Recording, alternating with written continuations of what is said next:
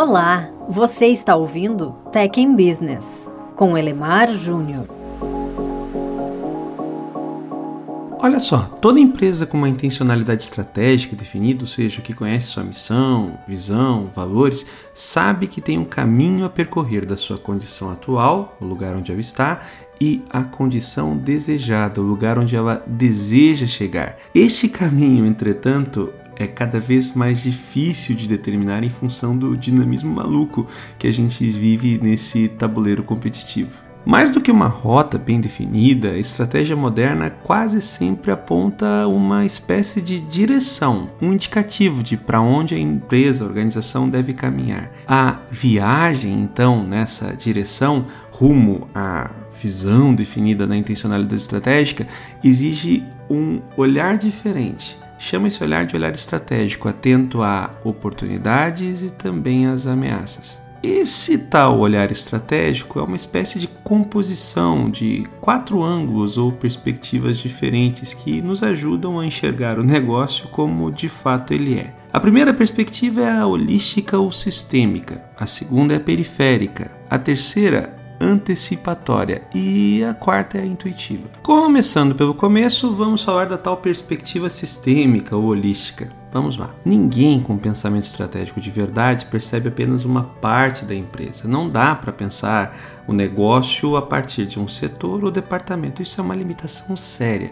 Aliás, essa é a causa comum para a cultura do nós e eles, que aliás já abordamos em outro episódio aqui do Tech Biz.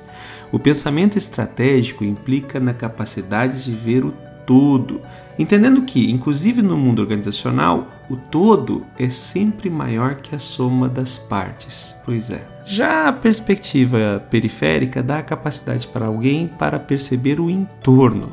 Somente alguém com essa perspectiva consegue pensar fora da caixa, algo que é tão fundamental para a inovação de verdade. Ou seja, ter o olhar para o periférico implica em conseguir ver o mundo muito além dos limites da organização. Ver o entorno é muito mais do que reconhecer a competição apenas com a concorrência óbvia, mas também com fornecedores, parceiros e até com os clientes. Aliás, Michael Porter fala sobre isso faz tempo. A perspectiva periférica habilita alguém com pensamento estratégico a projetar a empresa para ser uma impulsionadora, uma protagonista no ecossistema. Avançando, olhar estratégico precisa também ter uma perspectiva antecipatória. Sabemos que prever o futuro é impossível, mas isso não nos dispensa o esforço de tentar antecipar o que está por vir, para garantir, ou pelo menos tentar, fazer com que o negócio esteja preparado. Quanto mais distante o futuro, mais futuros nós temos, ou melhor, cenários tudo precisa ser considerado. É a perspectiva antecipatória que dá a clareza sobre as diferenças entre o futuro que consideramos mais provável e aqueles que consideramos desejável, previsto lá na visão manifesta na intencionalidade estratégica. Desenvolver essa perspectiva no olhar estratégico, a perspectiva antecipatória, implica em saber identificar, conseguir identificar e avaliar tendências de maneira sistemática. Também implica em experimentar e fazer ajustes de rota para conduzir o barco com o vento certo. Finalmente chegamos à perspectiva intuitiva. Peter Drucker ensina que a melhor forma de prever o futuro é criá-lo. Isso implica em ter condições de imaginar, intuir para de verdade entender o tabuleiro competitivo. Isso indica antecipação de movimentos, nem sempre com sinais tão evidentes.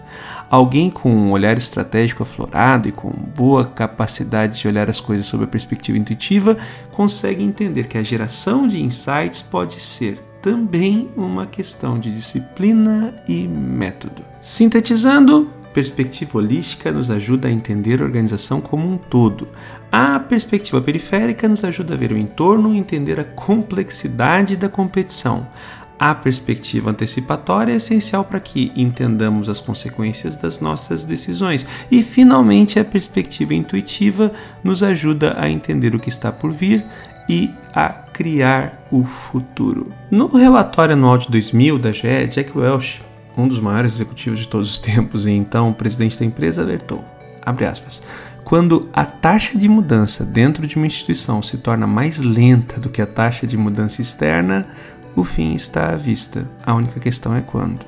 Fecha aspas. Então, mais do que um plano, as empresas precisam que as pessoas tenham olhar estratégico para que não vejam as mudanças, que são cada vez mais frequentes e asseveradas, como pedras no caminho, mas como rampas para o crescimento exponencial. Pensa nisso.